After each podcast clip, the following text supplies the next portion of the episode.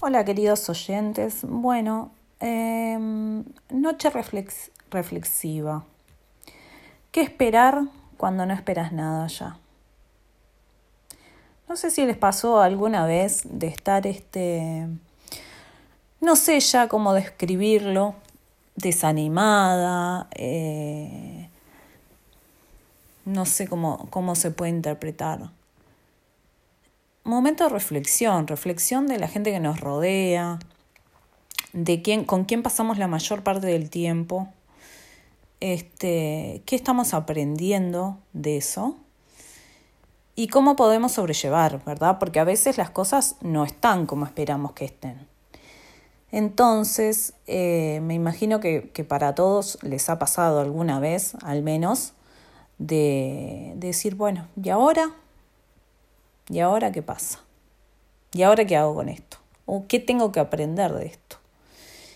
Es un tema de que en realidad calculo que las cosas que nos pasan, buenas y malas, es para aprender.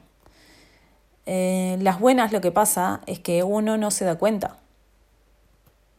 Eh, y las malas es las que llevamos a cabo y al final decimos, bueno, está, seguro sea para aprender algo, porque no, no se entiende sino ciertos momentos o situaciones o, problemas de pareja o lo que sea que estemos viviendo eh, negativo en nuestra vida, como para este, a ver qué es lo que tenemos que sacar de eso, ¿verdad? Los invito a reflexionar sobre qué es lo que tenemos que aprender, qué esperar cuando no esperamos nada, cuando no tenemos nada para esperar.